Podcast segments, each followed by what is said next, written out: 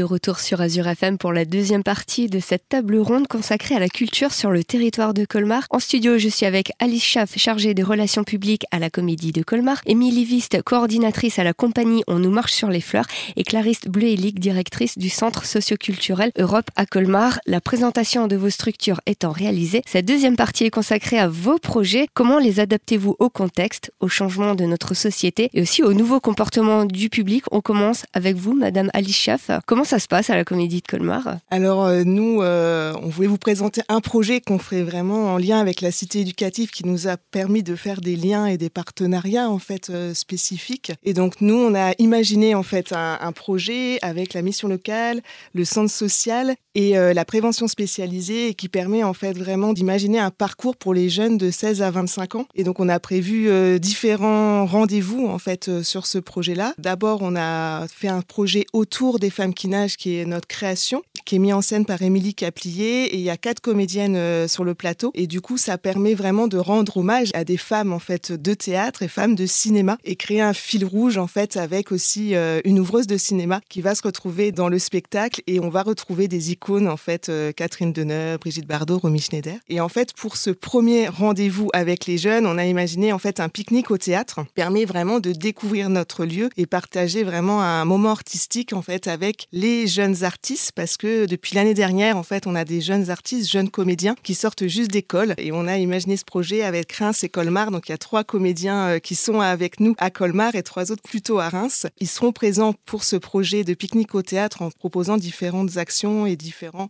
moments de théâtre en lien avec l'opéra. Et le prochain ça sera Guerre épée. Donc c'est notre premier rendez-vous rencontre aussi avec euh, avec les jeunes à ce moment-là. Et après on ira présenter euh, un spectacle en fait une petite forme en lien avec la mission locale où nos héroïnes, en fait, c'est des portraits de quatre femmes qui ont vraiment marqué l'Alsace, qui est en regard en fait du, projet, donc des femmes qui nagent, et c'est joué par deux hommes. Et en fait, en fil rouge, on aura l'histoire de Jeanne Elbling, qui est une actrice en fait de cinéma qui est assez célèbre dans les années 20 et années 30, et elle va jouer en fait différentes femmes. Donc elle va jouer le premier amour de Goethe, un psychiatre escapé d'Auschwitz et une militante pour le droit de vote des femmes. Et on va retrouver vraiment ces récits qui vont s'entremêler avec des fragments en fait de textes de des femmes qui nagent de l'autre spectacle. Donc là, ça permet aussi d'avoir une rencontre avec les jeunes et d'aller plus sur le terrain. Et on aura deux ateliers aussi d'oralité euh, de deux heures à chaque fois pour travailler avec les jeunes sur la prise de parole, sur la confiance en soi, sur le souffle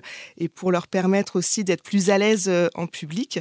Et petit à petit, on va aller plus vers le théâtre avec une répétition des femmes qui nagent et qui leur permettra de découvrir vraiment les différents métiers. Une visite du théâtre pour découvrir aussi les, les coulisses de la comédie et un bilan pour savoir si tout s'était bien passé dans ce projet-là. Et bien sûr, le, le, spectacle, la représentation des femmes qui nagent. Et du côté du centre socioculturel, Madame Bleuelig Oui, alors dans ce cadre-là, c'est un projet que nous menons en partenariat donc avec la Comédie de Colmar. Euh, il y a également la PS hein, qui est impliquée. L'objectif, c'est aussi d'arriver à amener des jeunes vers quelque chose. C'est compliqué ils sont souvent, on a, voilà, on a quelques jeunes entre 18, 25 euh, ans qui sont déscolarisés, qui n'ont pas forcément d'emploi, qui sont en recherche d'activités, bon, hein, qu'il faut amener un peu vers, euh, vers quelque chose, aussi leur donner ben, envie d'aller. Et puis alors la culture, c'est quelque chose qui leur paraît quand même, euh, qui est très lointain pour eux, hein, où ils ont un peu du mal à se dire qu'ils peuvent y trouver une place et qu'ils peuvent trouver quelque chose qui les intéresse. Et je trouve que c'est là que ce projet a du sens parce que ça permet effectivement progressivement de les amener vers un spectacle. Hein. C'est pas quelque chose qui est si simple que ça. On a quelques jeunes qui,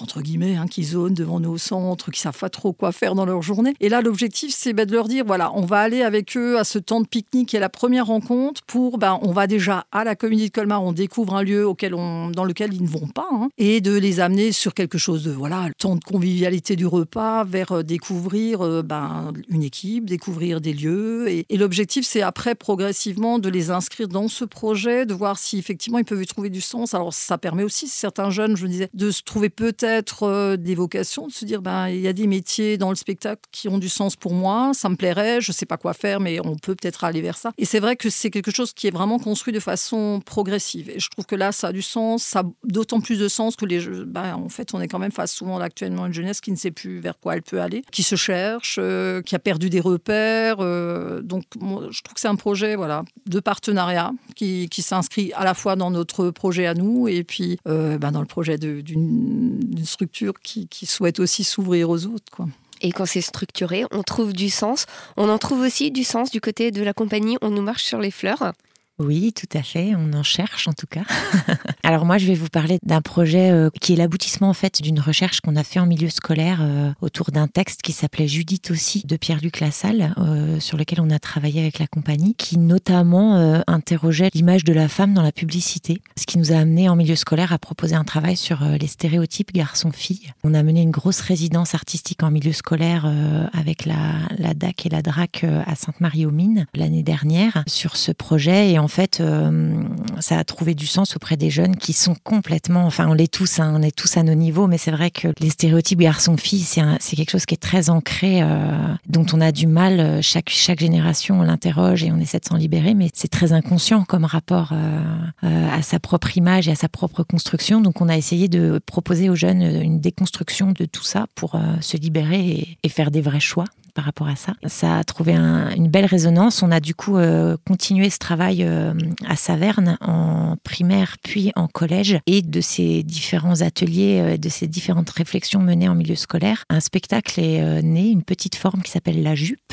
Donc moi je suis pas sur ce projet, c'est Maud Ivanov, l'autre directrice artistique de la compagnie. Et donc c'est deux musiciens et une comédienne au plateau. Tout le monde prend la parole, tout le monde travaille avec son corps, tout le monde travaille avec son instrument, donc de musique ou la voix pour explorer euh, cette thématique. Donc, ils sont partis de leur propre vécu euh, dans les années 80, euh, quand on était de jeunes gens, de, ces stéréotypes, se sont nourris de toutes les réflexions qu'on a croisées en milieu scolaire et proposent aujourd'hui en milieu scolaire une petite forme tout terrain qui se compose d'un spectacle de... Alors actuellement ça fait une demi-heure, mais l'idée pour le printemps c'est d'avoir une forme de 45 à 50 minutes, suivi d'un débat systématiquement avec les jeunes. Et c'est génial parce que les jeunes, ils, commencent par faire, ouais, madame, non, en fait, non. Et puis, il y en a un qui dit, si quand même, regarde-moi quand je suis. Et puis, hop, hop, hop, ça tire un fil et c'est assez brûlant, en fait, comme sujet. Nous, on trouve du sens à cet endroit-là d'aller travailler avec eux et essayer d'ouvrir des portes encore et encore pour se libérer et faire des, des choix qui soient des vrais choix. Merci, je vous propose de marquer une pause musicale et on attaquera la dernière partie de cette émission, la partie carte blanche à tout de suite.